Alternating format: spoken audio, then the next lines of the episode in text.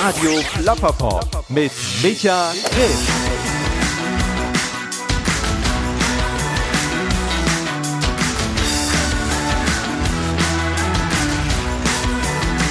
Hallo und herzlich willkommen hier zur dritten Folge von Radio Plapperpop. Mein Name ist Micha Krisch.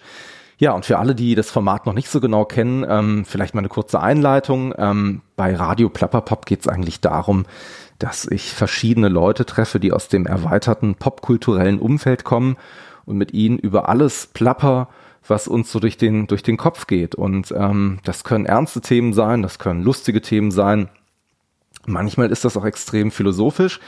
Und diese Folge steht im Zeichen von ähm, Kai Lorenz. Und Kai Lorenz ist der aktuelle Geschäftsführer vom Komödien in Düsseldorf, der, der Sohn von Kai und äh, Lore Lorenz.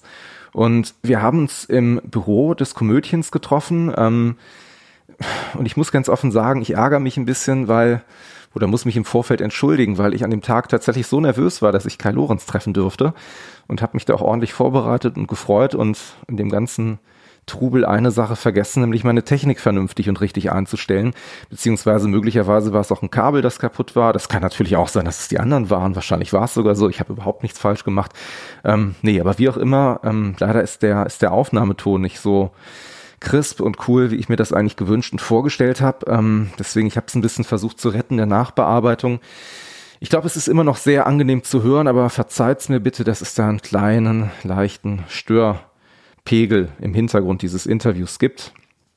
Denn das Gespräch mit Kai Lorenz war auf jeden Fall ziemlich interessant. Ähm, ich habe ihn als jemand kennengelernt, das ist eine Person, die absolut in sich ruht, ähm, der natürlich auch relativ viel in seinem Leben schon erlebt hat, eine ganze Menge an Erfahrungen gesammelt hat. Und das waren auch nicht immer schöne und einfache Erfahrungen. Also, als er das Komödien damals übernommen hat, ähm, ja, war das Komödien eigentlich tatsächlich auch relativ angeschlagen. Ähm, sein Vater war gerade gestorben und so wie ich das aus dem Interview verstanden habe, ähm, war das Verhältnis zwischen Vater und Sohn, insbesondere was jetzt auch das künstlerische Treiben und die Ausrichtung des Komödiens angeht, nicht immer so einfach. Aber seine Mutter Lore hat ihn dann wieder zurückgeholt und er hat dann wirklich viele, viele Dinge komplett anders gemacht als ja seine berühmten Eltern. Und das war gerade am Anfang auch nicht sehr einfach, denn es war jetzt nicht so, dass er mit, mit offenen und willkommenen Armen ähm, ja, willkommen geheißen wurde, sondern es gab sehr viel Kritik an seiner Person, ob er denn überhaupt in der Lage ist, so ein Traditionshaus wie das Komödien weiterzuführen. Er ist doch selber gar kein Kabarettist und schreibt doch auch gar nicht.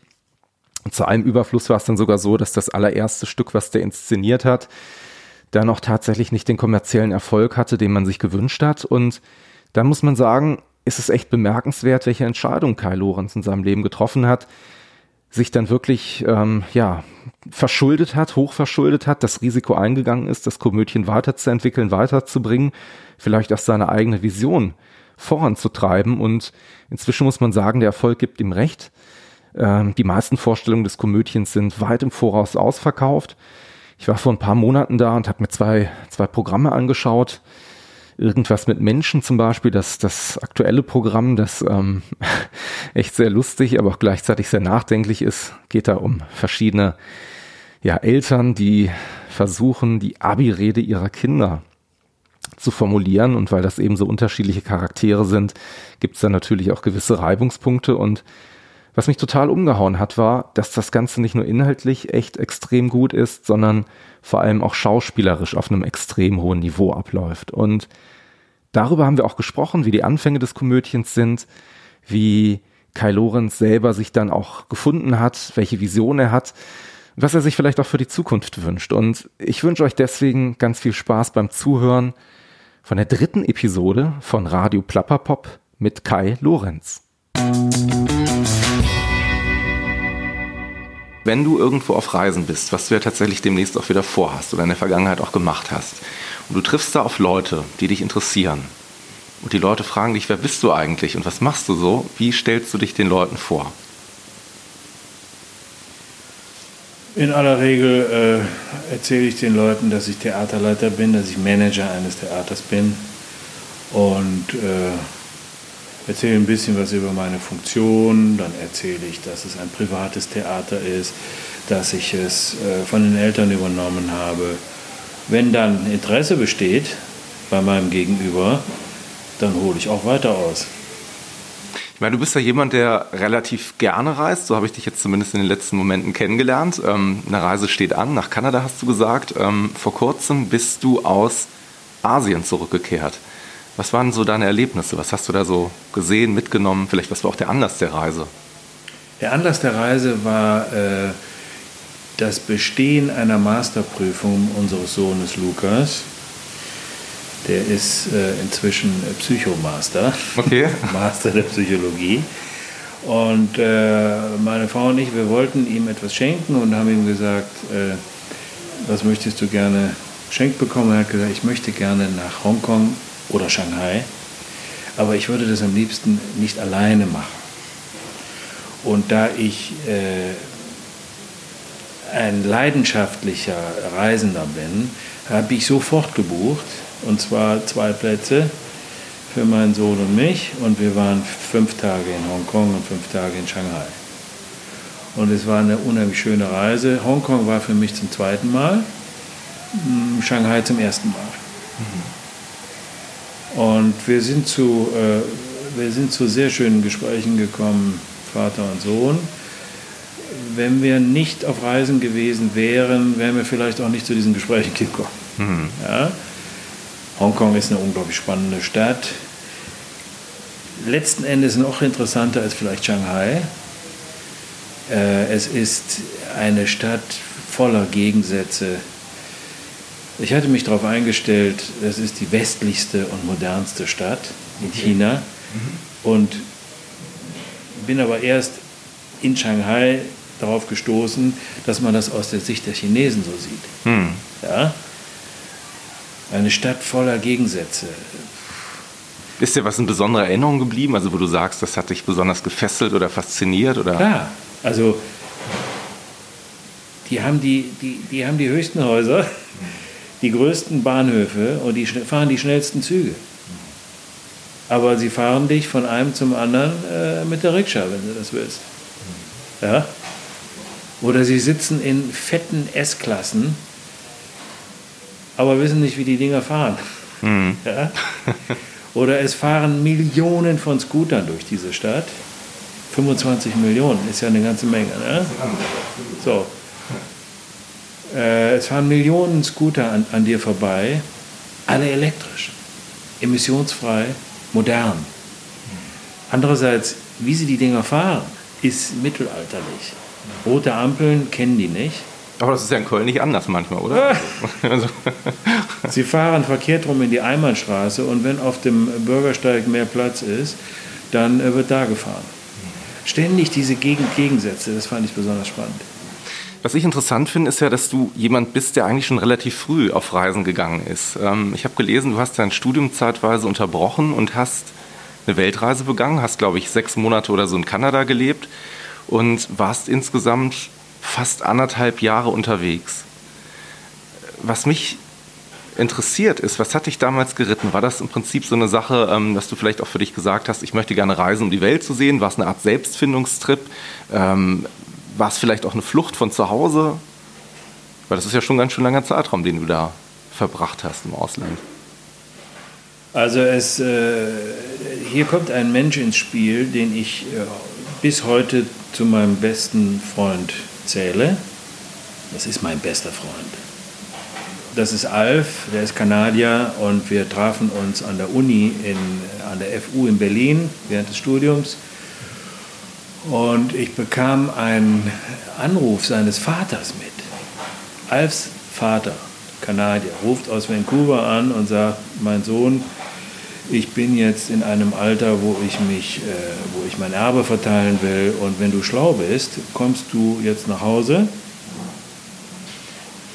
und äh, sodass wir das gemeinschaftlich mit deinen Geschwistern regeln können. Und dann sagte Alf, und ich stand buchstäblich daneben, mhm. Okay, ich komme nach Hause, aber ich werde nicht fliegen. Ich werde über Land nach Vancouver zurück. Das kann ein bisschen dauern, aber ich komme. Mach dir keine Sorgen. Und ist, das war die Zeit, wo ich ein wenig äh, strauchelte mit meinem, äh, mit meinem äh, Studium ein bisschen orientierungslos, das kennt jeder, der mal in der Ausbildung war. Und ich habe Alf spontan einen Vorschlag gemacht, wollen wir das nicht zusammen machen? Mhm. Und dann sind wir losgereist, ohne zu wissen, wie und wohin uns das führen würde. Ich war darauf vorbereitet, mich da niederzulassen, wo es äh, mir, wo ich äh, Geld verdienen konnte. Und wir sind äh, ungefähr ein Dreivierteljahr durch Asien gereist. Ich meine, wie hast du das damals organisiert? Weil das muss ich tatsächlich jetzt so fragen, als jemand, der so ein bisschen äh, im digitalen Zeitalter natürlich aufwächst. Das war ja alles noch ein bisschen abenteuerhafter wahrscheinlich. Ne? Ja, also sicher. Es ist äh, 43 Jahre her. Ja. Ich war äh, 24 und wir sind, äh, ich habe äh, als Studentenjob für einen Optiker in Berlin Brillen ausgefahren, Brillengestelle und, und Gläser. Und ich hatte, glaube, es waren 8000 Mark, die ich zusammengespart hatte. Und mit diesen 8000 Mark und einem uralten VW, Variant, Passat Variant, sind wir äh, 76, glaube ich, war es, oder 75, sind wir losgefahren. Und äh, es war nichts geplant, es, äh, es war ein, eine Reise ins Ungewisse und es war fantastisch. Es ist eine Reise gewesen, die mich bis heute, äh, die mich bis heute prägt, würde ich sagen. Ich kann immer wieder einzelne Verhaltensweisen von mir auf diese Reise zurückführen. Mhm. Ja. Also Gibt es das ein Beispiel, was, was du gerade Also die, die, die, die, die Offenheit. Hm. Ich glaube, dass ich Ausländern gegenüber, fremden Menschen gegenüber offen, mir eine Offenheit bewahrt habe. Die habe ich damals gelernt. Ja? Also das Wissen, das Wissen, äh, nicht nur meine kleine Welt hier in Düsseldorf am Schreibtisch ist das Zentrum des Lebens, sondern es gibt auch Kulturen, es gibt Mentalitäten, es gibt äh, äh, Schwerpunkte im Leben, die sich total unterscheiden davon und die genauso wichtig sind und diese, die genauso wertvoll sind. Es ist nicht nur, damals habe ich immer gedacht, es ist wichtig, dass man, dass man äh, mitbekommt, es gibt Menschen, für die ist das zweite Auto und der zweite Fernseher im Schlafzimmer nicht das Wichtigste. Ja? Das ist jetzt ein äh, banales Beispiel, aber ich glaube, es wird deutlich, was ich, was ich meine. Also zu wissen, dass man nicht der Nabel der Welt ist, das lernt man auf so einer Reise. Und so ein bisschen so eine Demut gegenüber der richtig. Ja, Gesellschaft. Ja. Wobei das ja auch so Themen sind, die dich schon, ich glaube, auch tatsächlich dazu gebracht haben. Ich habe mal gelesen, du hast äh, studiert, nämlich Arabistik und Ethnologie. Ähm, die Frage, die ich mir gestellt habe, ist, was, was war vielleicht damals dein Berufswunsch? Hattest du sowas oder war das einfach ein grundsätzliches Interesse an anderen Völkern, anderen Kulturen, Menschen? Als ich die Reise angetreten habe, habe ich äh, Geografie, Germanistik und Soziologie studiert. Ich wollte Lehrer werden, mhm. auf Lehramt. Mhm. Als ich nach zwei Jahren zurück an die Uni kam, äh, wusste ich, äh, der Lehrer ist es nicht es ist, äh, es ist irgendwas mit Menschen. Mhm. Ja, es ist Auslandskorrespondent. Das war mein, äh, mein Ding. Ich wollte in der Welt rumreisen und, äh, und Menschen in Deutschland berichten darüber. Dein Papa wollte, glaube ich, ursprünglich mal Diplomat werden. Ne? Ich glaube, das hat ihn damals nach Berlin getrieben und ähm, ja, dann kam doch alles ein bisschen anders. Ne? Tatsächlich war dein Berufswunsch ähm, zunächst Lehrer zu werden und dann hast du irgendwann gemerkt, es ist irgendwas mit Menschen. Also haben sich die Dinge dann bei dir irgendwie vielleicht auch durchs Reisen noch ein bisschen weiter verändert, weil eigentlich habe ich mir überlegt, ist ja, wenn man sich mit Völkern, mit Kulturen auseinandersetzt, ähm, wäre das ja prinzipiell auch gar nicht mal so die schlechteste Grundlage, um wirklich auch im Kabarettistischen was zu machen. Ne? Meine, äh, der Spruch, irgendwas mit Menschen, bot sich jetzt gerade an, ihn zu benutzen, aber natürlich ist der Lehrerberuf hat auch was mit Menschen zu tun, ist ja klar. Aber ich hatte den, ich hatte den Wunsch, über fremde Kulturen, über andere Menschen äh, zu berichten und hatte ein großes Vorbild damals im Studium der Arabistik. Das war Gerd, Gerd Konzelmann. Der war in Stuttgart äh, für die ARD Auslandskorrespondent und lebte in Ägypten, Kairo. Und äh, ich wollte ihm, äh, ich habe den bewundert, ich habe seine Bücher gelesen und, ähm, und wurde plötzlich je in die, äh, in die Gegenwart gerufen und war desillusioniert, weil ich ihn eines Tages an der Strippe hatte.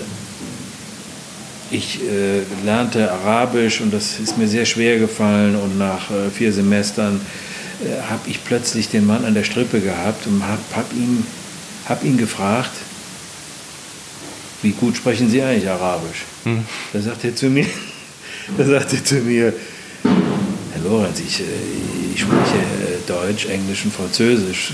Auf Arabisch kann ich Kaffee bestellen. Ja.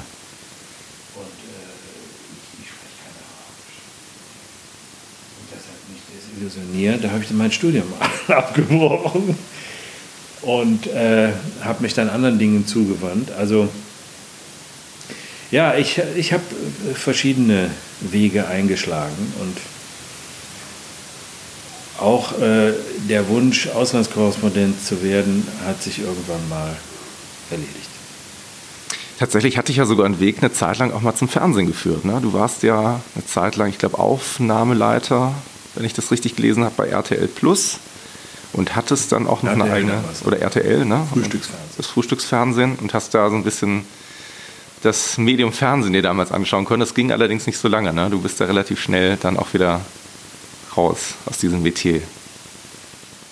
Also es war so, ich hatte vorher anderthalb Jahre versucht, mit meinen Eltern, insbesondere mit meinem Vater zusammenzuarbeiten im Komödchen. Ich war damals technischer Leiter Techniker. Es gibt ja nur einen Techniker im Komödien. Und äh, wir haben versucht, äh, beruflich zu kooperieren. Äh, das ist nicht gelungen. Ich habe diesen Versuch zweimal unternommen, bin zweimal gescheitert an meinem Vater. Und beim, nach dem zweiten Mal habe ich mich. Weil ihr unterschiedliche Auffassung von Dingen hattet? Oder ähm, war das ja, halt ein bisschen das Thema Inszenierung? Oder kann man das so. Nee, das ist eine, eine, eine das ist eine sehr, sehr private Geschichte. Es, es war nicht möglich, äh, es war nicht möglich, mit meinem Vater eng zusammenzuarbeiten. Mein Vater war so ein Gründer, Gründertyp, ja, der, für den war das Komödien das Lebenswerk und er hat es nicht zugelassen, dass ich ihm als Theaterleiter äh, nachfolgen würde. Das hat er einfach nicht zulassen können. Es entzündete sich ein Streit an der Frage, darf ich auch mal was veranstalten? Das hat er rigoros abgelehnt und so, und dann ist es äh, sehr unangenehm, sehr schwierig geworden, ich will das gar nicht aus, auserzählen, habe mich beleidigt nach Köln äh, verzogen und äh, habe Psychotherapie begonnen. Das war die schwierigste Zeit in meinem Leben. Ähm, oder die zweitschwierigste, sagen wir so.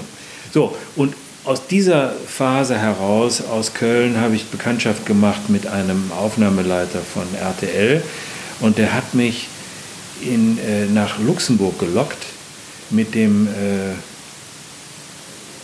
wo damals äh, RTL das Frühstücksfernsehen begann. In den frühen 80er Jahren war das, oder Mitte der 80er Jahre, hat RTL Frühstücksfernsehen begonnen. Und äh, er sagte, da komm, ich habe da einen Job für dich, ich, ich kann da, ich kenne da Leute. Ne, so. Und da bin ich da reingerutscht und habe acht Monate als Aufnahmeleiter Frühstücksfernsehen gearbeitet. Das war eine irre, irre Zeit. Ich meine, klar, gerade die Privatsender sind ja gerade da so ein bisschen auch entstanden. Ne? Also man muss ja sagen, genau. man da wirklich so ein bisschen erstmal auch viel ausprobiert und gespielt wahrscheinlich. Ja. Ne? Das war wahrscheinlich auch eine Phase, wo man viele Freiheiten tatsächlich noch im Fernsehen hatte. Ja. Zumindest bilde ich mir das ein. Also. Hm. Aber letzten Endes hast du ja dann doch irgendwie für dich gemerkt, also das weiß ich auch aus vielen Interviews, du betonst das ja auch immer wieder, auf einer Bühne fühlst du dich nicht besonders wohl, das wäre nichts für dich. Aber du hast dann doch irgendwann gesagt, das Komödien, da möchte ich wieder zurück oder da bin ich dann bereit, auch jetzt tatsächlich in die Fußstapfen gewissermaßen meiner Eltern dann doch zu treten. Was war für dich vielleicht auch der Wendepunkt oder wann ist dieser Gedanke aufgetreten? Es hat eine ganz einfache Erklärung. Zunächst muss ich sagen, ich habe mich, nachdem ich weggegangen bin, das zweite Mal vom Komödien, acht Jahre lang nicht mehr ums Komödien gekümmert. Ich habe mich, habe meine eigenen Dinge verfolgt. Ich war Partner einer Filmproduktionsfirma äh, und andere Dinge. So, und äh, dann äh, starb mein Vater und drei Monate nachdem er gestorben war, rief die Lore an. Mhm. Deine Mutter? Meine Mutter Lore rief mich in äh, äh, Köln an und äh, sagte sinngemäß, ich brauche deine Hilfe ich brauche deine Hilfe, dein Vater, ist, dein Vater äh, hinterlässt eine Lücke, die ich nicht füllen kann. Ich kann prima auf der Bühne, aber äh, im Büro, hinter der Bühne, äh, die Fäden ziehen, das kann ich nicht. Äh, könntest du das übernehmen? Und dann habe ich mich geziert und habe gesagt, ihr habt mich ja damals weggejagt und ich, jetzt habe ich andere Dinge zu tun. Aber letzten Endes hat es mir geschmeichelt dass sie mich auf den letzten Metern tatsächlich noch ruft. Äh, ich bin innerhalb von 14 Tagen aufgebrochen, bin nach Düsseldorf gezogen, habe mit Lore die Komödien GmbH gegründet, unter der Voraussetzung, dass sie die künstlerische Leitung weiterführt, während ich äh, die unternehmerischen Entscheidungen fälle äh, und die organisatorischen. Und auf der Basis haben wir zusammen, sind wir zusammen gestartet. Ein halbes Jahr später war Lua gestorben und ich hatte beides am Hals. Mhm. Äh, klar war, dass die wunderbaren Fähigkeiten meiner Eltern, nämlich auf der Bühne stehen, professionell Programme schreiben oder inszenieren, das war mir nicht in die Wiege gelegt. Ich, ich konnte das nicht. Äh, ich, äh, mir war klar, dass ich diese Leistungen würde einkaufen müssen. Mhm. Als ich hier angefangen habe, habe ich diese Unfähigkeit in diesen drei Dingen als großen Makel empfunden. Und das Komische ist, oder nicht das Komische, aber was äh, besonders schwierig für mich war, als ich hier in der Stadt ankam, kannte mich natürlich niemand, und es hieß allgemein, was will, was will der hier? Ja? Der, der kommt hierher, der kann nicht äh, auf die Bühne, der kann nicht schreiben oder kann nicht äh, inszenieren, was will der hier? Das hat man mir auch ganz deutlich und zwar auch öffentlich gesagt. Hm. War das, war, waren das so Momente, wo du für dich vielleicht dann auch überlegt hast, warum bin ich hier? Oder hat dich das sogar im Gegenteil komplett angespornt, weil du gesagt hast, jetzt erst recht? Es hat mich letzten Endes an, angespornt. Es hat mir sehr wehgetan, aber es hat mich letzten Endes angespornt. Und ich habe ähm, den, unge, den unbändigen Willen gehabt, es ihnen zu beweisen. Ja? Ich habe dann ein paar Entscheidungen gefällt. Mein, aller, mein allererstes selbst, selbstverwaltetes Programm. Faire Verlierer, ne? Faire Verlierer mhm. war der größte Flop des Jahrhunderts. Und das hat mich nicht besonders, äh, wie soll ich sagen, äh, bestärkt weiterzumachen. Und dennoch, ich, ich, ich hatte mich verpflichtet und ich habe gedacht, es wird gehen. War das die Verpflichtung gegenüber deinen Eltern oder vielleicht auch speziell deiner Mutter, die dir dann vielleicht auch die Kraft gegeben hat, weiterzumachen? Oder ähm, was war so dein Hauptantrieb? Ich meine, wenn man jetzt so, so eine Begrüßung, nenne ich es jetzt mal, empfängt, wo Leute sagen, Kai, pass auf, ähm, wir trauen dir das alles nicht zu. Dann kommt das erste Programm, faire Verlierer, das ganze Ding floppt total. Schlimmer war es bisher nicht gewesen. Was ja dann wieder Kritiker auf den Plan ruft, die sagen, aha, wir haben es doch immer gewusst. Wie steht man da auf? Also ich meine, das ist, glaube ich, eine Sache, da wünscht man sich dann doch manchmal vielleicht nochmal auf eine Weltreise zu gehen und vielleicht alles mal so ein bisschen hinter sich zu lassen, oder? Die Weltreise war äh, lange vorbei. Äh, es begann damals, äh, die, die, es begannen die fünf schwierigsten Jahre. Das sind eigentlich die schwierigsten Jahre gewesen. Die begannen 93 und waren, glaube ich, überwunden in 98. Diese, in diesen fünf Jahren hat sich mein Leben komplett verändert. Es ist unglaublich viel passiert. Ich bin Teil, Partner von Lore in einer GmbH geworden. Also ich habe eine Firma gegründet. Ich bin, von, ich bin Vater geworden, zweimal. Ich habe mich verheiratet. Ich bin von Köln nach Düsseldorf gezogen. Und äh, ich, bin, ich bin auch, ja, ich bin auch Wohnungsbesitzer geworden. Ich bin äh, riesig gescheitert mit diesem ersten Programm. Aber jetzt kommt etwas, was, was vielleicht gut war.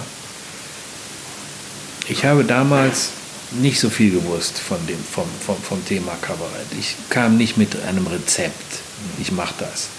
Ich war blauäugig. Ich bin hier angetreten in dem Gefühl, ja, Moment mal, das Komödien ist ein Traditionshaus, das ist ja nicht kaputt zu kriegen.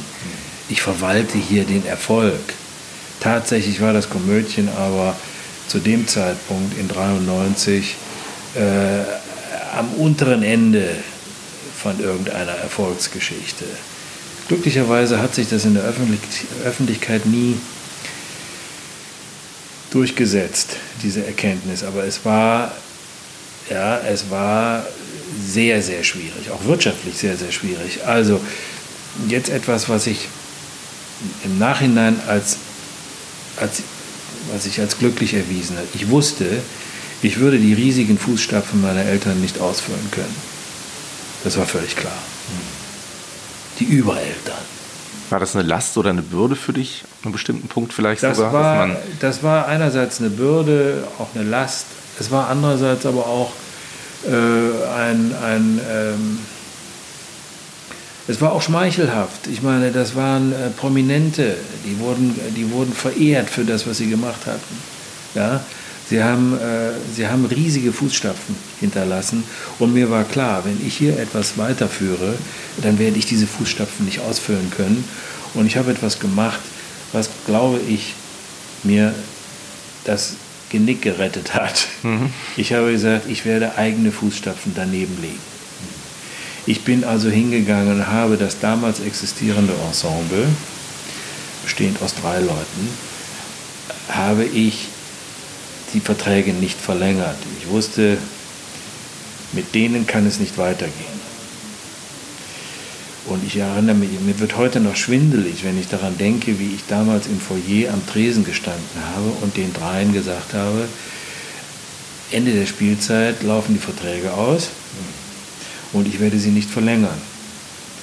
Ich werde mich äh, mit anderen Leuten zusammentun und etwas anderes auf die Bühne bringen. Das war aber dein Bauchgefühl, was dich damals dahin getrieben hat. Ne? Das, das, war mein Bauchgefühl äh, und, äh, und natürlich kam es zurück, sag mal, was erlaubst du dir? Deine Eltern haben mich engagiert. Du kannst mich doch nicht hier, äh, du kannst mich doch nicht rausschmeißen. Ich sage, ich schmeiß dich nicht raus. Ich verlängere den Vertrag nicht. Ja. ja? Und ihr seid fahrendes Volk. Das seid ihr immer gewesen und jetzt seid das wieder. Und äh, wie gesagt, ich, mir wird heute noch schwindelig, wenn ich daran denke, mit welchem, ja, äh, das war so eine Art, wie soll ich sagen?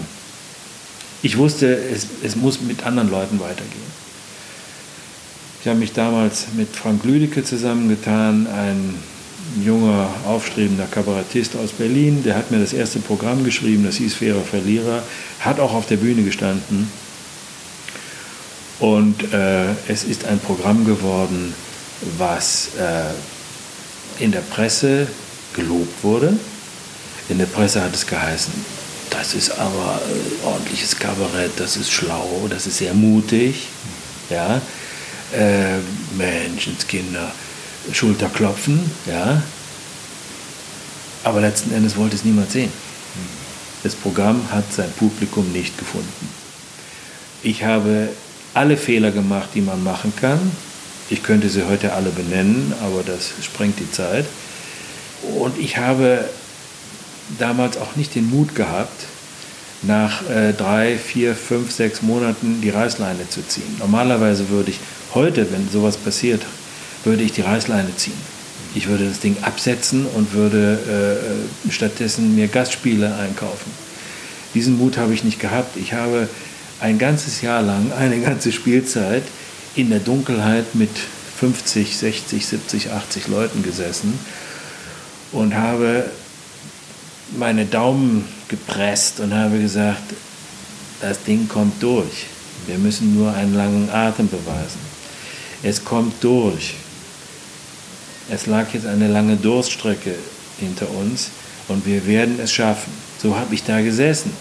Aber es kam, kam keiner. Nach einem Jahr hat sich Frank Lüdecke einen Bauernhof in Neuss gekauft, weil er natürlich mit einem Vertrag ausgestattet war, der ihn risikolos gestellt hat, während das Komödchen so verschuldet war und, und, und, und ich mit einem Bein am Abgrund.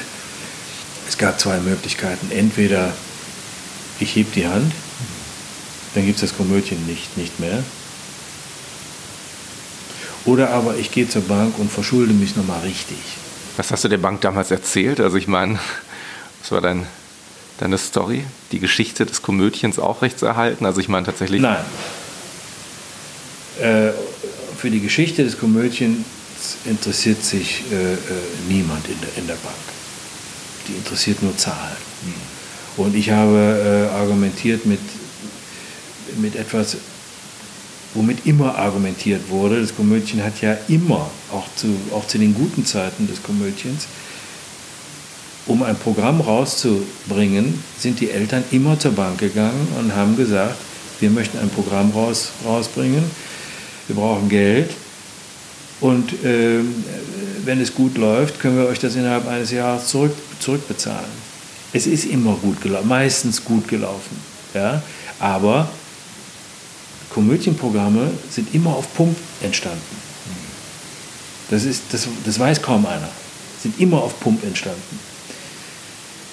Das Komödien hat mit seinen 200 Plätzen nie ein fettes Polster erwirtschaften können, sodass ein neues Programm vom Polster bezahlt werden konnte. Ich habe das auch jahrelang noch so betrieben. Und auch damals. Ich, bin, äh, ich, habe um Unterstützung gebeten.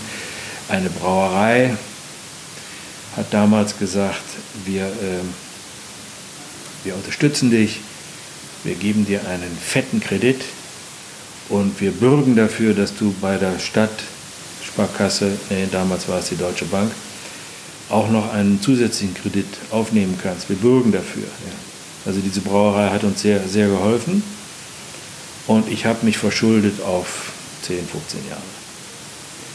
Es ist damals, ich habe alles aufs Spiel gesetzt. Ich habe äh, die, die, die Wohnung, die ich gerade, die elterliche Wohnung, die ich übernommen hatte, mit, äh, mit eingebracht. Äh, meine, mein Schwiegervater hat sich hat mit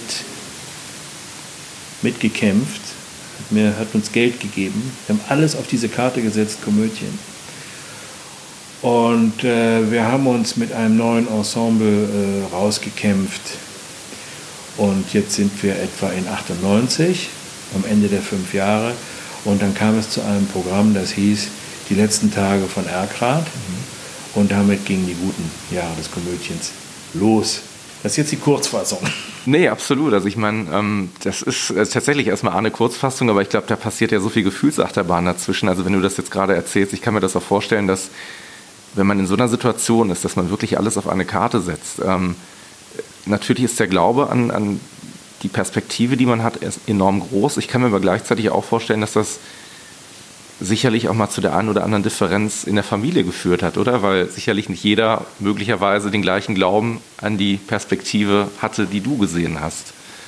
Also ähm, es ist kein Geheimnis, dass ich mit meiner, dass das Familienleben bei der Erbauseinandersetzung auf der Strecke geblieben ist. Meine Eltern haben sich, was eine Nachfolge betrifft, um nichts gekümmert. Das hat dazu geführt, dass ich ähm, damals nach ihrem Tod mit drei Geschwistern am Tisch saß und ich war der Einzige, der für dieses Theater gearbeitet hat. Die anderen saßen da und wollten mitmischen. Und eine Erkenntnis, die ich damals hatte, ähnlich wie die mit den großen und kleinen Fußstapfen, war, gemeinsam würden wir ein solches Haus nicht führen können. Das ist, das war mir völlig klar. Ich musste die loswerden und habe ihnen Geld angeboten und natürlich waren unterschiedliche Vorstellungen im Raum. Ja? Äh, und das war eine herbe Auseinandersetzung. Und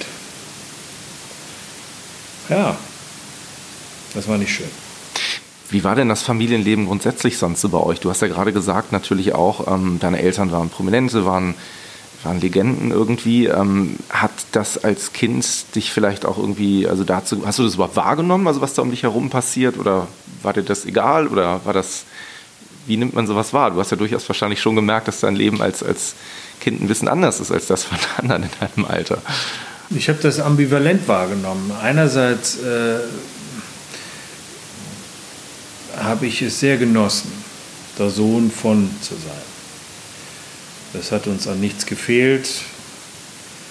Wir haben äh, wunderbare Urlaube gemacht als Familie. Äh, wir, waren, wir haben uns alle äh, sehr lieb gehabt. Es war, es war einerseits wunderschön, andererseits war diese Prominenz der Eltern äh, auch eine Belastung. Wenn, wenn du ähm, in der Schule angesprochen wirst äh, vom Lehrer, also vor der Klasse, äh, aus der Reihe, also was ich von deinen Eltern gestern im Fernsehen gesehen habe, das war ja ziemlich toll. Oder was ich da gesehen habe von deinen Eltern, das fand ich ja nicht so toll das ist etwas, was man als 14, 15, 16-Jähriger, als Jugendlicher nicht hören will. Ja? Das, hat mir, das hat mich behindert, ja? diese Prominenz insofern. Und es kommt noch was hinzu. Äh, abends, wenn, andere, wenn Freunde mit ihren Eltern zusammensaßen zu Hause oder sonntags, wenn Eis gegessen wurde oder zusammen gegessen wurde, dann waren meine Eltern an, anschaffen. Ja, die waren abends im Komödien. Und insofern habe ich das Komödien nicht immer nur als etwas Positives wahrgenommen. Das Komödien hat mir ja letzten Endes auch die Eltern entzogen. Ja? Also es, es, es hatte was von beidem. Einerseits, andererseits. Wenn ihr so ein Familienleben tatsächlich denn mal hattet und mal gemeinsam zusammensaßt irgendwie und gegessen habt oder du sagtest gerade auch irgendwie vielleicht mal dann doch irgendwie einen freien Tag hattet, war das bei euch zu Hause eher so, dass, ähm, wenn man das jetzt vielleicht auch von dem, was auf der Bühne äh, passiert, ableitet, dass es mehr so politische Debatten gab im Haushalt bei euch? Also welche Erinnerungen hast du da? Oder wurden Witze erzählt? Oder war das einfach äh, vielleicht doch gar nicht existent, was ich gerade sage, weil deine Eltern einfach so beschäftigt waren, dass es dieses Familienleben, was ich hier gerade versuche zu skizzieren, so gar nicht gab? Doch, wir haben sehr politisch diskutiert und waren längst nicht immer einer Meinung. Äh, aber es ist auch klar, dass die Eltern ein, äh, ein so übergroßes Ego hatten, dass die sich äh, von uns kaum haben einschüchtern lassen ja, oder äh, um, umstimmen lassen. Das war nicht leicht. Aber natürlich haben wir äh, sehr eng äh, mitbekommen, was im Komödien los war und, und haben das auch kommentiert. Welche deiner Elternteile würdest du sagen, hat dich, hat dich mehr beeinflusst oder hat so seine Spuren bei dir im Leben stärker hinterlassen? Man sagt, mein Vater. Ich weiß es nicht genau. Ich glaube, ich habe von beiden was. Letzten Endes äh, mache ich heute das, was mein Vater früher gemacht hat. Und da sind die Ähnlichkeiten vielleicht ein bisschen offensichtlicher. Ich meine, von deinem Papa habe ich gelesen, ähm, dass er jemand war, der natürlich auch sehr eng am kreativen Schaffungsprozess beteiligt war, ne? der sehr eng die Texte ausgewählt hat, der eigentlich auch sehr drakonisch manchmal Urteile gefällt hat und gesagt hat, das ist gut, das ist nicht gut. Das hast du ja gerade auch so ein bisschen beschrieben. Wie, wie arbeitest du als Chef, wenn du mit deinen Mitarbeitern zusammenarbeitest? Wie würdest du dich bezeichnen? Also man muss, man muss sehen, dass die Eltern beide mindestens die ersten 10, 15 Jahre ihre eigenen Programme hauptsächlich geschrieben haben. Ja? Da ging es nicht nur darum, ähm, Texte, fremde Texte zu beurteilen und zu sagen, ja, das, das will ich oder das will ich nicht. Die haben auch die besten Texte selber geschrieben. Die Lore konnte sagenhaft gut schreiben. Kai auch. Sie haben es nur später ähm, immer mehr anderen Leuten überlassen, weil sie gesehen haben, da gibt es Leute, die können es noch besser. ja. So. Was bin ich für ein Chef? Das ist eigentlich eine Frage, die müsstest du andere Leute äh, fragen. Ähm, ich äh, ich habe für mich etwas als richtig erkannt. Ja, vielleicht ist das äh, äh wichtig, um mich als Chef zu beurteilen. Ich, ich suche gerne Menschen, sagen wir mal in der Provinz, auf anderen Bühnen, motiviere die, finde, finde Leute, überrede sie, Komödie mitzuarbeiten. Und ab dann habe ich Vertrauen. Also ich, äh, ich bin nicht der Chef, der dann daneben steht und sagt, mach doch mal so, mach doch mal so. Oder mach doch mal das nicht, mach doch mal so. Also du lässt mehr Freiheiten tatsächlich auch. Ich, ich lasse Leute, ich, ich, ich entscheide mich für Menschen und dann lasse ich die machen. Ich würde doch niemals äh, neben Heiko Seidel stehen und sagen, äh, nee, mach das mal so oder so. Ja? Und ich würde genauso wenig äh, äh neben äh, meinen Mitarbeitern im Büro oder meinem Ticketmaster stehen und sagen, mach so oder so. Ja? Ich, äh, ich vertraue denen und ich glaube, dass das, dass das mitverantwortlich dafür ist, dass die Leute eigentlich alle gerne in Komödien arbeiten. Das wird mir immer wieder so gesagt. Ja? Sagen wir mal, äh, komm, das bringt uns auf, den, auf, den, auf eine sehr wichtige Person, über die müssen wir sprechen. Mhm. Dr. Dietmar Jakobs mhm. ist der Hauptautor im Komödien seit mindestens 10, wahrscheinlich eher 25 Jahre. Ein junger Mensch. Dietmar Jakobs zählt heute zu den begehrtesten Comedy- und äh, Satireschreibern des Landes. Jeder will sich von dem Mann was schreiben lassen. Äh, ich habe mit ihm eine ganz persönliche Geschichte, die begann vor 25 Jahren, als ich der Erste war, der ihm als 25-Jähriger, glaube ich, ihn als Autor bestätigt hat. Ich war der Erste, der ihm einen Text abgekauft hat. Dieser Text ist nie gespielt worden. Irgendwie hatte ich im Gespür, das ist ein guter. Ich will den bestätigen als Autor. Ich habe diesen Text gekauft und kurze Zeit später fing der seine Karriere an und heute, wie gesagt, ist er einer der begehrtesten Schreiber des Landes. Und vielleicht ist diese kleine Anekdote von dem ersten Sketch verantwortlich dafür, dass der heute andere Leute wegschickt, um das Komödien zu bedienen. Und ich glaube, wenn du ihn heute fragen würdest, wird er sagen, der Grund, warum ich noch im Komödien arbeite oder fürs Komödien arbeite, ist, ich habe da alle Freiheiten. Der Kai lässt mich machen. Ja? Wenn, der, wenn der ständig anrufen würde, hör mal, äh, mach doch mal so, mach doch mal so, nee, ich will das anders, ja? dann äh, äh würde ich, glaube ich, also das ist jetzt Dietmar Jakobs, dann würde ich, glaube ich, nicht mehr so bereitwillig und so gerne mit ihm arbeiten. Also vielleicht ist das, ist das wichtig. Was mir trotzdem aufgefallen ist, und zwar im sehr positiven Sinne, ist, dass du als, als, ähm, als Manager, als Chef auch sehr persönlich immer vor Ort bist. Also es betrifft jetzt gar nicht nur deine Mitarbeiter, sondern tatsächlich auch die Gäste des Hauses. Also dass du sehr anfassbar und sehr berührbar bist, dass du dich jetzt nicht irgendwo verschanzt und man deinen Namen irgendwo mal tatsächlich an der Wand liest oder dergleichen, sondern dass du auch sichtbar präsent bist. Das, das ist ja auch sehr wichtig, oder? Das ist mir sehr wichtig. Ich glaube, dass das Komödien bei den meisten wahrgenommen wird als Familienbetrieb. Und ich finde es schön, wenn man, äh, wenn man als Kunde, als Publikum mitkriegt, ach, guck mal da im Foyer, da steht er, ne? da kann ich ihm sagen, äh, ach, beim letzten Mal war ich da, das hat mir gar nicht gefallen oder das hat mir gefallen. Ich, ich, ich, ich habe das gerne, so sichtbar zu sein. Ja?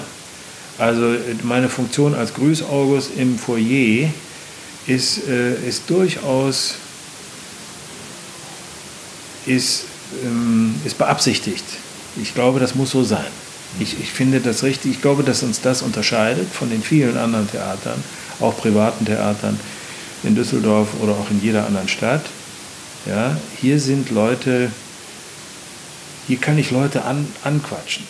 Ich kann die anquatschen und ich kann ihm sagen, was ich von ihm halte. Äh, das fällt mir nicht immer leicht. Manchmal ist es eine Überwindung, kostet es mich Überwindung, mich so aus, auszusetzen. Aber meistens ist es schön. Und es ist natürlich auch schön, weil, weil immer häufiger Leute kommen und sagen, oh, wie schön ist das hier in. Das, dann, dann fällt es einem leicht. Harald Schmidt hat, äh, als er interviewt wurde anlässlich des Buches, ähm, wenn es dem Komödie nicht gefällt, mal gesagt, dass Kabarett für ihn eigentlich nur Unterhaltung ist, nicht mehr und nicht weniger. Teilst du die Meinung oder hast du, hast du eine andere Sicht auf das Thema Kabarett? Also wenn man über das Komödien sagt, dort werde ich intelligent unterhalten, dann fühle ich mich sehr wohl. Ja, ähm, das war früher anders. Wir haben, wir haben das, was, was wir Kabarett nennen, auch äh, umgestellt. Ja? Zu Zeiten von Kai und Lore äh, war das Thema politisch-literarisches Kabarett. Ähm, das war analytisch, das war sehr äh, schlau, intelligent. Es hatte aber auch etwas von einem erhobenen Zeigefinger, du verstehst, was ich meine. Mhm. Ja, das kennen wir alle.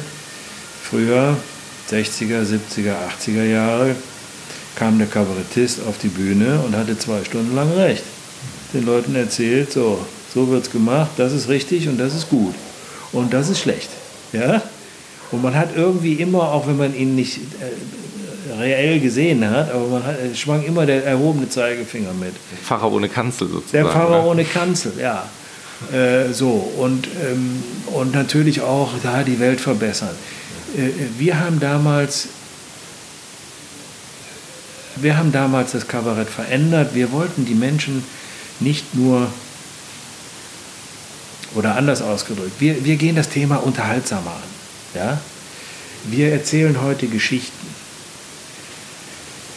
Die haben einen roten Faden, die haben im besten Fall eine schöne Dramaturgie und die haben ein schönes Finale. An diesem roten Faden hängen wir politische Themen auf und wir äh, beantworten keine Fragen mehr. Hm. Wir, äh, wir wollen nicht äh, den erhobenen Zeigefinger äh, hochhalten. Wir wollen die Menschen nicht nur im Kopf, sondern auch im Bauch kriegen. Das muss Freude machen. Ja? Und wir wollen äh, dabei nicht weniger intelligent rüberkommen. Es gibt Leute, die, ähm, die sich unsere Programme ansehen und einfach nur Freude haben. Und gut ist. Es gibt andere, die gehen raus und sagen, Moment, ich habe äh, hab nochmal über das Thema anders nachgedacht. Ihr habt mir das ermöglicht. Ja? Die sich dann irgendwie wiederfinden. Auch das ist prima. Ich trete nicht an, irgendeine Welt besser zu machen. Ich möchte intelligent unterhalten. Findest du, das ist etwas einfacher geworden in der letzten Zeit? Vielleicht auch, wenn man das Thema Digitalität einfach mal so nimmt, weil Leute ja tatsächlich, wenn sie denn wollen und es auch nutzen, heutzutage über jedes Thema eigentlich innerhalb von wenigen Handgriffen sich informieren können, am Ball bleiben können, was gerade politisch passiert. Nimmst du das auch so wahr, dass die Leute tatsächlich auf Themen besser reagieren als vielleicht noch vor ein paar Jahren, weil damals einfach ja, die Zugriffsmöglichkeiten auf bestimmte Inhalte gar nicht gegeben waren, sich vielleicht die Möglichkeit gar nicht ergab, sich in der Tiefe mit Sachen auseinanderzusetzen, die man jetzt heutzutage so hat. Es ist eine andere Wahrnehmung. Ja, früher konnte man ähm, auf einer Kabarettbühne den, Dingen, den Leuten noch äh, etwas Neues erzählen. Man konnte sie noch äh, überraschen. Ja? Man kam vielleicht äh, zu dem ein oder anderen Aha-Erlebnis als Publikum. Ne? Man hat äh, den Menschen Dinge erzählt, die sie vielleicht vorher noch nicht wussten. Heute ist das völlig weggefallen. Das gibt es heute gar nicht mehr. Jeder weiß alles. Jeder kann sich auf, äh, auf äh, 200 Kanälen informieren. Alle Informationen liegen, liegen vor. Und ich glaube, dass das dazu geführt hat, dass man eben Kabarett anders machen muss. Ja, es ist nicht mehr dieses, dieses äh, Erläuterungskabarett. Ja, da wird nichts erläutert. Die Leute wissen alles. Ja? Sie, werden, äh, sie werden anders unterhalten. Guck mal, wir, äh, wir diese roten Fadengeschichten. Ja? Wir erzählen diese Geschichte. An dieser Geschichte oder in dieser Geschichte treten Menschen auf wie du und ich. Das sind alles Charaktere, die wir eigentlich kennen, die wir entweder selbst schon kennengelernt haben oder wir kennen jemanden, der wiederum einen solchen kennt. Ja? Ich glaube, dass das verantwortlich dafür ist, dass man unserer Geschichte auch leichter folgt, in eine Geschichte reingezogen wird. Man lässt sich, ja, mhm. ach guck mal, da sind, da sind die und die Menschen und man lässt sich in diese Geschichte hineingleiten, man lässt sich mitziehen und man wird in gewisser Weise spiegelt sich das eigene Ich. Also dieser, dieser Spiegel, den man ja auch früher hochgehalten hat. Ne? Wir, wir zeigen euch, wir halten euch den Spiegel vor. Das ist heute immer noch. Aber jeder kann sich aussuchen, ob er sich da was von annimmt oder nicht. Mal davon abgesehen, dass, dass die Inhalte sehr gut konzipiert sind, was mich total aus den Socken gehauen hat. Ich war ja, wie gesagt, vor ein paar Wochen da und habe mir irgendwas mit Menschen angeschaut ähm, ist die Schauspieler, schauspielerische Leistung. Also das ist ein extrem hohes Niveau und dadurch fühlt man sich auch relativ schnell in so eine Story einfach mit eingesogen. Ne? Und ähm, das hat mich schon echt sehr beeindruckt. Jetzt auch gerade, ähm, ich glaube, wenn ich das jetzt richtig recherchiert habe, das ist ja im Prinzip die, die fünfte Produktion jetzt innerhalb von elf Jahren und ich finde das auch bemerkenswert, du lässt ja diese Produktionen auch teilweise nebeneinander herspielen. Ähm, das ist ja auch eine riesengroße Anforderung, die man äh, ja an die Protagonisten sozusagen hat. Also da wirklich im Thema, in den Texten zu bleiben, in der Rolle zu bleiben. Ähm, das hat mich echt schon sehr begeistert, muss ich dir ganz ehrlich sagen, als ich das gesehen habe. Das ist etwas Neues, dass wir vor äh, zehn Jahren nicht mehr ein Programm abgespielt haben und ein neues auf die Bühne gebracht haben. So war das 60 Jahre lang. Wir haben angefangen damals vor zehn Jahren mit dem Programm Couch, ein Heimatabend, haben wir ein neues auf die Bühne gebracht, ohne das alte wegzulegen. Wir hatten zwei Parallele. Das war eine Entscheidung, die sehr, sehr umstritten war hier in, in diesem Haus.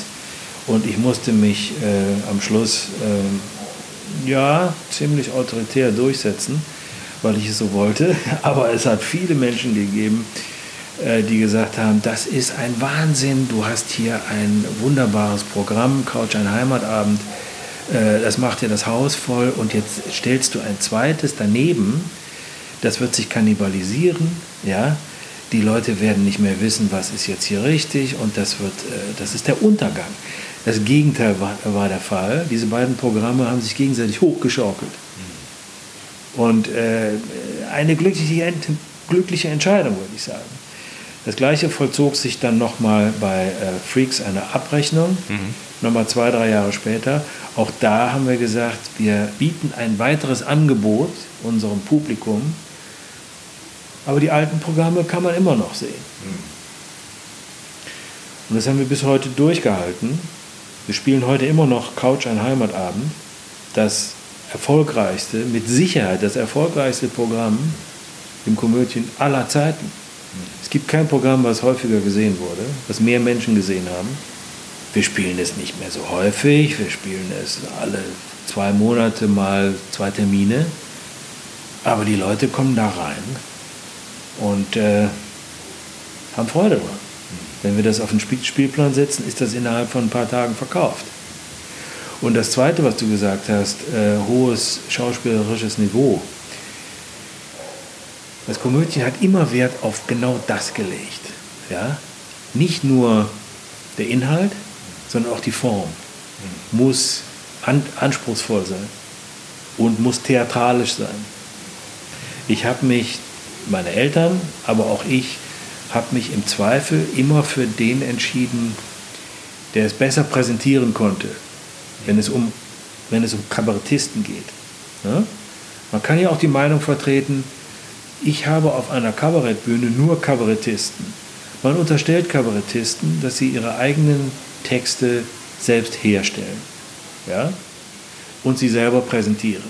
So, wir haben im Komödien einen anderen Weg beschrieben. Ich habe drei Leute auf unserer aktuellen Bühne, die nicht hundertprozentige Kabarettisten sind. Das sind Schauspieler, glänzend ausgebildete äh, Sänger. Es sind grandiose Komiker, die etwas fantastisch präsentieren können. Ja? Der, der Text kommt von anderen Leuten. Der Einzige, der wirklich Kabarettist ist, ist der Martin Meyer-Bode. Der schreibt auch selbst. Ja? Ich finde das kein, kein Widerspruch. Es gibt Leute, die sagen, nee, das akzeptiere ich nicht, das ist nicht Kabarett, es wird von Schauspielern äh, präsentiert. Ja? Ich habe mich immer daran orientiert, die Leute, die das am besten können, machen den, den Job. Ich kenne Leute, die grandios schreiben, schreiben können. Einen Namen habe ich eben genannt. Der soll, der soll das schreiben. Ja? Und ich kenne Leute, die es fantastisch präsentieren können, wie Heiko Seidel zum Beispiel. Der soll das präsentieren. Und dann habe ich noch einen, der klasse inszenieren kann das ist Hans Holzbecher in diesem Fall, der macht die Regie. Es gibt Leute, die sagen, nee, nur wenn ich alles selber mache. Ich habe es selber geschrieben, Regisseur brauche ich gar nicht. Alles äh, dummes Zeug brauche ich gar nicht, mache ich alles selber. Ja? So, das sind Leute, die, die das äh, hochhalten und, und die damit auch durchkommen. Bei uns ist es ein bisschen anders. Wenn man über das aktuelle Programm spricht, ähm, irgendwas mit Menschen, haben wir eine ganz interessante Situation. Die Situation ist ja die, dass da verschiedene Charaktere auf der Bühne sind, die sich eine Aufgabe verschrieben haben, nämlich die Abi-Rede ihrer Kinder zu formulieren und da aus ganz unterschiedlichen Welten Perspektiven kommen. Ähm, jetzt bist du nicht nur Sohn, sondern du bist natürlich auch Vater von zwei Kindern. Ähm, wenn du dir die Charaktere auf der Bühne selber anschaust, gibt es da jemanden, der dir aus bestimmten Gründen ganz besonders sympathisch ist oder wo du dich vielleicht sogar darin wiedererkennst? Mm, nee, ich würde da in diesem Fall nicht drin vorkommen. Ich, ich bin ein Typ, der jetzt nicht in diesem Programm äh, so wiederkommt. Ich bin weder der äh, verrückte, verspielte äh, Abmahnanwalt, ne? das, das bin ich nicht. Ich bin auch nicht die Helikoptermutter. Ne? Ich bin auch nicht der reiche Sohn, der äh, äh, alleinerziehend ist, der, der der Autohausbesitzer, mhm. ne? Da sehe ich mich auch nicht. Und was ist der letzte? Der das hier, ist ja ein der, der linke Lehrer. Atomkraft, genau, nein, danke und die ganze Geschichte. Ne? Also, ja, der linke Lehrer. Genau, ja. Da bin ich auch nicht. Ja, okay. Ne? Gleichwohl, alle vier Typen, mhm. solche Typen kenne ich, alle. Mhm. Und ich finde es äh, glänzend beobachtet, wie diese vier äh, dargestellt werden. Wie läuft so eine Zusammenarbeit eigentlich ab oder welchen Prozess, wie lange dauert das, wenn man jetzt so ein Programm entwickelt oder schreibt, sozusagen von der, von der ersten Idee bis zur finalen Inszenierung? Kann man das irgendwie so in einer ja, Zeit? Man, ja, das kann man äh, äh, sehr, sehr schön und auch äh, zügig beantworten. Ähm, zwischen der ersten Idee und äh, der Premiere liegen etwa äh, sechs bis neun Monate. Meistens wird eine Idee geäußert von irgendeinem von uns hinter der Bühne, ähm, im Zug, im Auto oder äh, sonst irgendwo. Und dann wird diese Idee weitergesponnen und eines Tages erreicht sie den Hauptautor, den Autor, den ich beauftrage, uns ein Programm zu schreiben. Das war in den letzten Jahren immer Dietmar Jakobs. Und in den letzten Jahren ist es auch vorgekommen, dass Dietmar Jakobs die erste Idee hatte und sie weitergesponnen hat und sich immer wieder versichert, bei mir oder bei uns, sollen wir es so machen? Ist das, ist das, gefällt dir das? Ja, wunderbar. Und dann geht das weiter und jetzt kommt wieder dieser Begriff Vertrauen. Ja? Ich weiß, dass Dietmar Jakobs ein, nicht nur ein schlauer Junge, sondern auch der größte Knallkopf ist.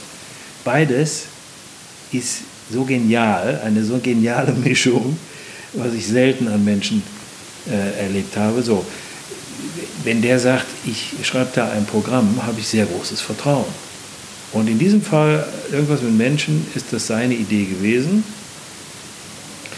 die er zusammen, hauptsächlich zusammen mit Martin Meyer-Bode, aber auch mit Christian Ehring, die drei haben dieses Programm ersonnen, geschrieben. Wie verbringst du die Nacht von der Premiere? Bist du jemand, der, der unruhig schläft oder bist du inzwischen so abgehärtet, dass das gar nicht mehr an dich herantritt? Oder ist diese Nervosität immer noch da? Wird es erfolgreich? Funktioniert das? Können wir wieder das Schild rausholen? Gott sei Dank ausverkauft. Und ja, ne? Die Nervosität ist äh, zum Zerreißen. Äh, natürlich schlafe ich die Nacht nicht. Ähm, es, ist, es ist besser geworden, aber ich werde diesen, diese, dieses Lampenfieber, was ja mit der Bühne gar nichts zu tun hat, ja? aber trotzdem habe ich Lampenfieber. Wie wird dieses Programm ankommen? Ja? Das wird mich nie, nie verlassen. Das ist, auch, das ist auch gesund. Das ist auch gut. Man muss allerdings auch sagen, heute weiß ich, dass eine misslungene Premiere nicht unbedingt das Ende bedeuten muss. Ja? Lässt Früher, du Kritiken an dich ran? Also, ja, klar. Ja? Früher war es so, wenn eine äh, äh, Premiere missglückt ist und in der Zeitung hat gestanden, alles schlecht, ne? da war das in den meisten Fällen auch das Ende dieses Programms. Man musste schnell umdenken, musste sich was anderes einfallen lassen. Heute weiß ich, es gibt Premieren, die in der Presse gut besprochen werden, wo trotzdem ihr Publikum nicht finden. Die Menschen finden das nicht. Das ist eine, das ist eine, eine, eine Reaktion, die vollzieht sich über zwei, drei Wochen nach der Premiere. Ja? Also sagen wir mal, eine Premiere wird in der, in der Zeitung klasse besprochen. Dann kriegen wir nach 14, 20 Tagen nach drei Wochen spätestens, einen Abfall des Publikums mit.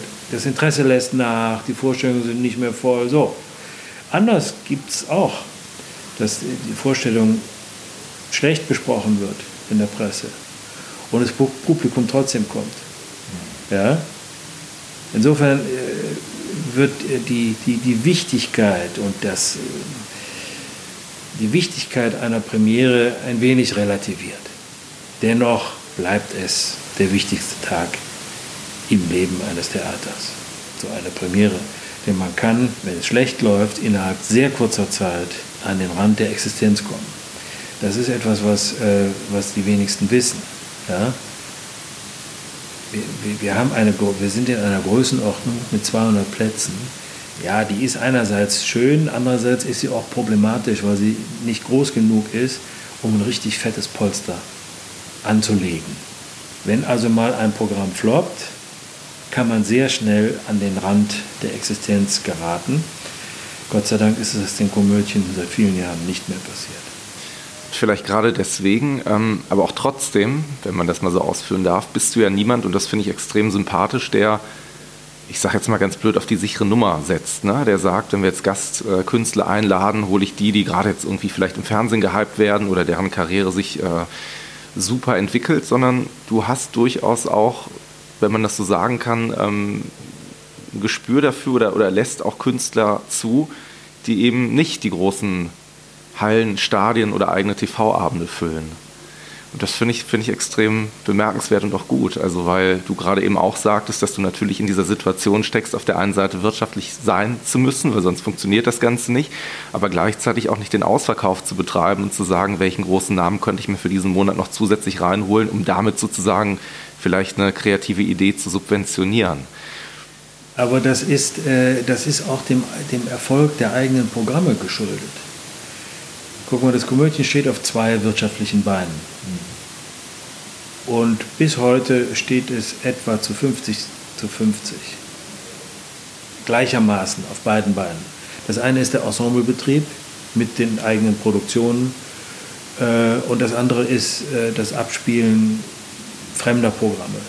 Das hält sich derzeit die Waage. Ja? Wenn, man, wenn das eigene Programm erfolgreich ist, und das Haus füllt,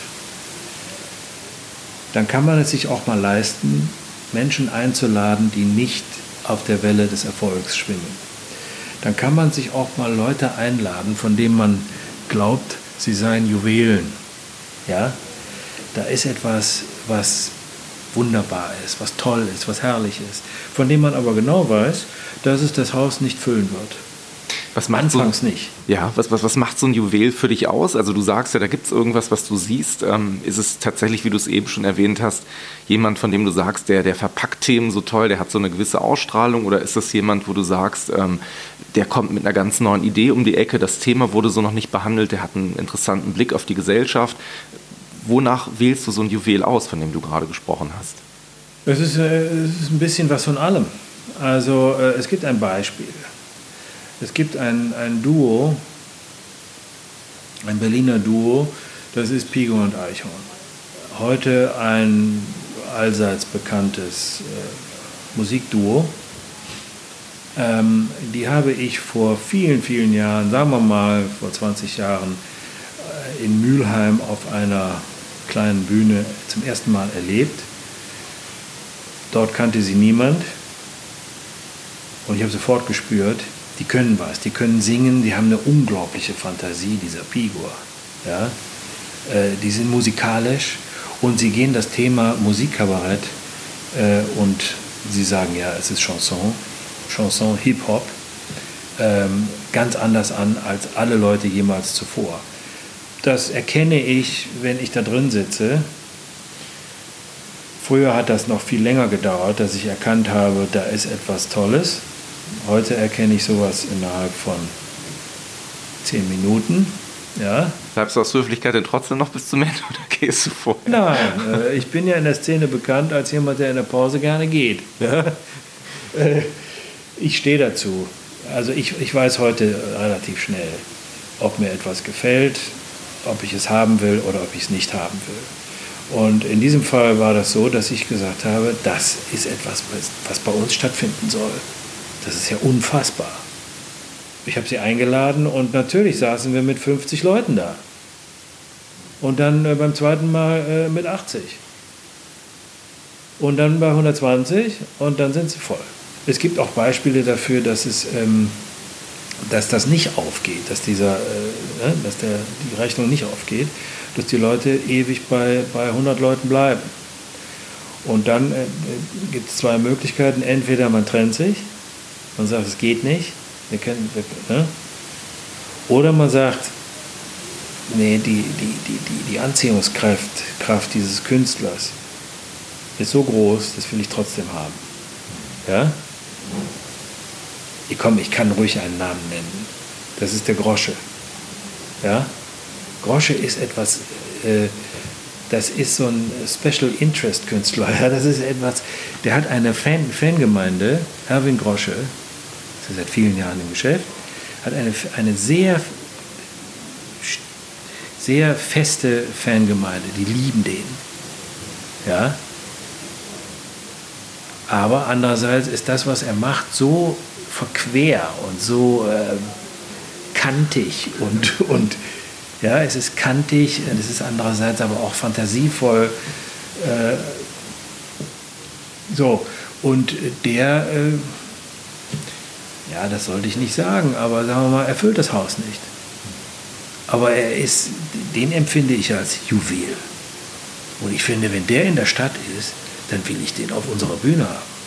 Heutzutage ist es ja relativ einfach, auch sein Material irgendwie, sei es jetzt digital oder so, zur Verfügung zu stellen so, dass du das Gefühl hast, es gibt zunehmend mehr gute Kabarettisten und ähm, fällt es dir einfacher, welche, welche zu finden? Oder macht diese große Flut an Menschen, die irgendwie vielleicht aus sich selbst inszenieren, auf eine bestimmte Art und Weise, ist dir auch schwerer, noch die Juwele rauszusuchen?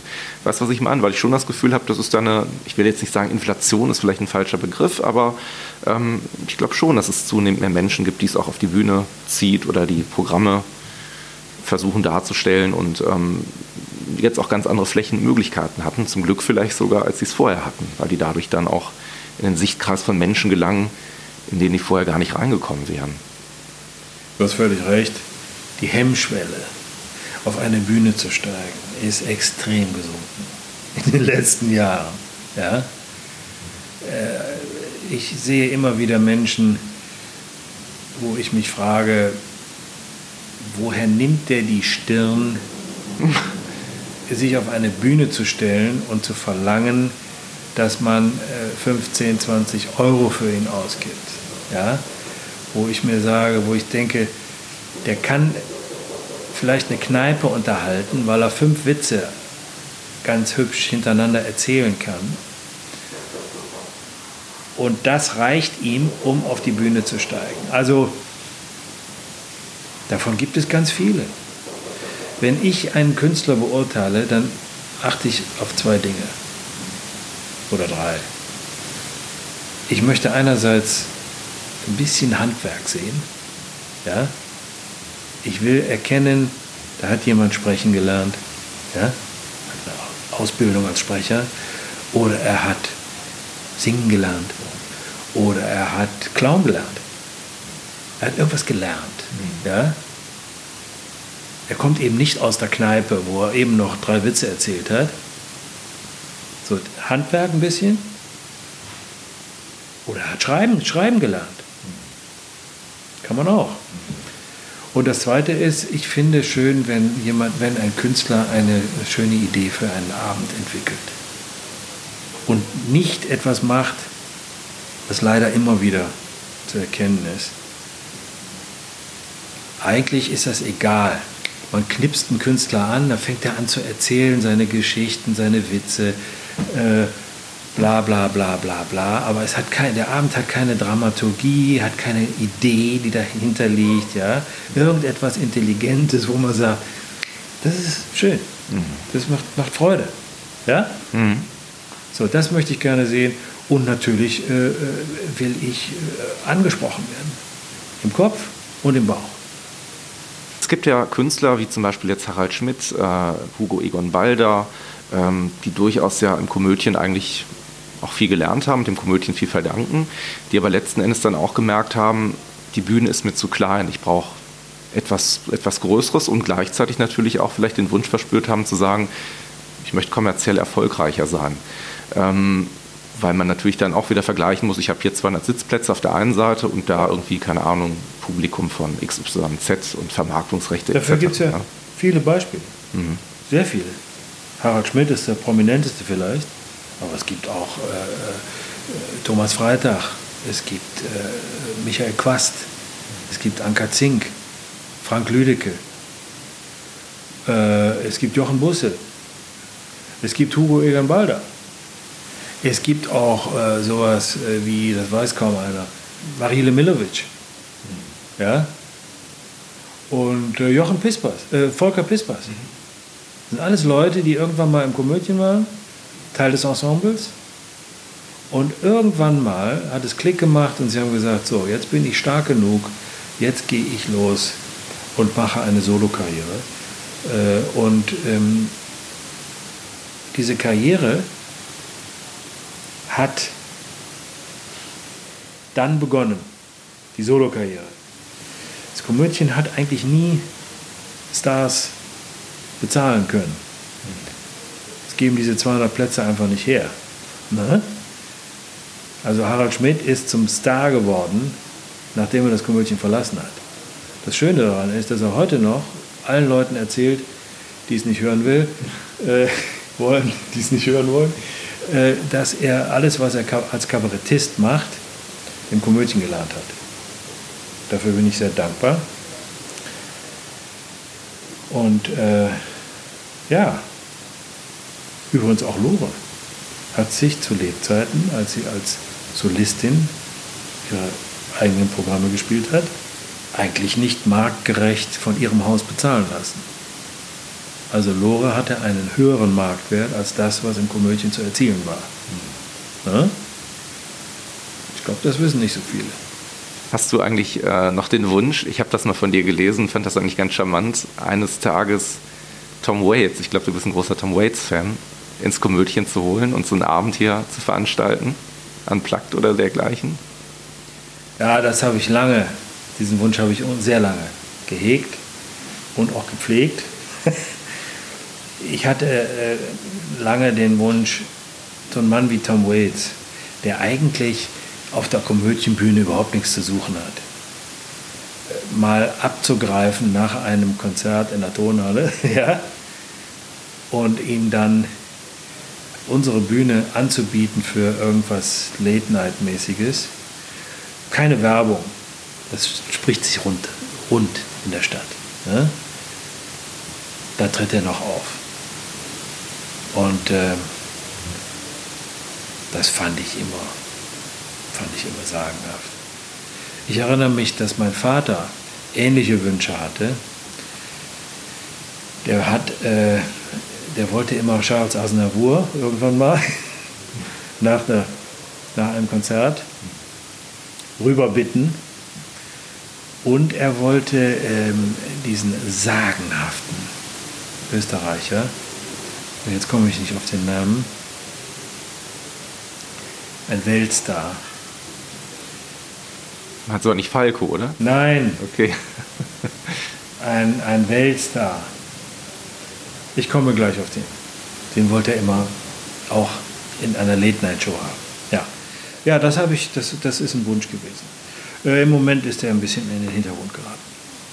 Es passiert ja auch tatsächlich ähm, immer wieder mal, dass es Gastspiele gibt, dass ihr auch tatsächlich international unterwegs seid. Ähm, wie, wie, sieht das dann aus? Also wird ein Programm dann wirklich auch an die, an die Rahmenbedingungen angepasst oder ähm, wie, wie, wird Humor oder auch Inhalt wahrgenommen? Wenn, wenn man, ich habe jetzt mal gelesen, ihr wart irgendwie in Schweden unterwegs, also in Nordeuropa oder äh, ja, in anderen Ländern. Wie ist das dann, wenn man da so ein Gastspiel hat? Also das ist, äh, das ist sehr schmeichelhaft, wenn das Auswärtige Amt äh, uns einlädt, in, äh, auf Einladung einer deutschen Botschaft im Ausland, äh, im europäischen Ausland, äh, die Programme zu zeigen. Das ist, äh, das ist schmackhaft. Das ist noch nicht mal wirtschaftlich interessant. Wir verdienen da auch was, aber wir machen es eigentlich, weil es, weil es großes Prestige hat. Ja?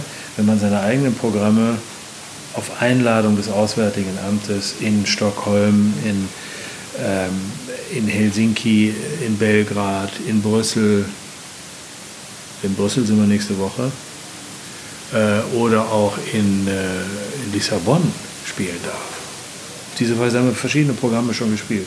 Wir spielen die auf Deutsch. Mhm. Es sitzen dort, ähm, ja, sitzen in Lissabon sitzen 500 Deutschsprechende, meistens Deutsche, Menschen, die äh, in Lissabon für deutsche Firmen arbeiten aber es sitzen auch Portugiesen, die äh, der deutschen Sprache mächtig sind. Und das sind schöne Vorstellungen. Die Leute sind, äh, ja, man hat so ein bisschen den Eindruck, dass sie dankbar sind, dass sie was geboten kriegen. Ja? Sind im Ausland, vielleicht auch fünf Jahre verpflichtet, ja? und dann kommt etwas, was ihnen die Heimat näher bringt. Das ist ganz schön. Mhm. Abschließend vielleicht zum 60. Geburtstag des Komödchens wurdest du gefragt, was du dir wünschst. Du hast damals gesagt, ähm, eine neue Toilettenanlage und 100 Plätze mehr. Das, das hast du gelesen? Ja, das habe ich gelesen. Also hast ja darum gebeten, dass ich mich auf das Gespräch mit dir auch vernünftig vorbereite. Ähm, gut, jetzt kann man natürlich sagen, ähm, die Zeit steht nicht still, ne? das nächste Jubiläum kommt irgendwann. Welche, welche Wünsche hast du denn vielleicht auch für die Zukunft oder welche Dinge wünschst du dir für dich fürs Komödien? Also zunächst mal muss man sagen, einer der beiden Wünsche damals ist in Erfüllung gegangen. Die Toilettenanlage. Ja. Die 100 Plätze sind nicht in Erfüllung gegangen. Es ist äh, gescheitert am Geld natürlich, wie, wie so häufig. Wir sind äh, mit unseren 200 Plätzen gut aufgestellt. Und ja, so, was wünsche ich mir für die Zukunft? Ich wünsche mir das Naheliegende, nämlich eine nächste sehr schöne Premiere, die ist auch schon terminiert. Wir werden im Sommer nächsten Jahres mit einem neuen Programm rauskommen.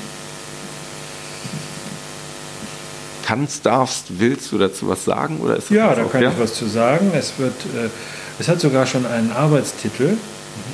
Mit Sicherheit wird es nicht dabei bleiben. Wir nennen es Schraubstock, eine satirische Bearbeitung der Gegenwart. Das ist ein Arbeitstitel und es wird ein Programm auf die Bühne bringen, was wieder äh, was viel von einer Sketch-Show hat. Ein Nummernkabarett. Es wird wieder Nummern geben. Äh, diese Nummern äh, werden eine Länge von äh, drei bis fünf Minuten haben, acht Minuten vielleicht. Die werden getrennt durch einen Blackout vielleicht oder durch ein Tonsignal. Und äh, es wird verschiedene Themen aneinanderreihen ohne einen roten Faden. Das hat den Vorteil, dass man sehr aktuell sein kann. Man kann ganze Nummern weglassen, man kann sie ersetzen durch etwas Neues.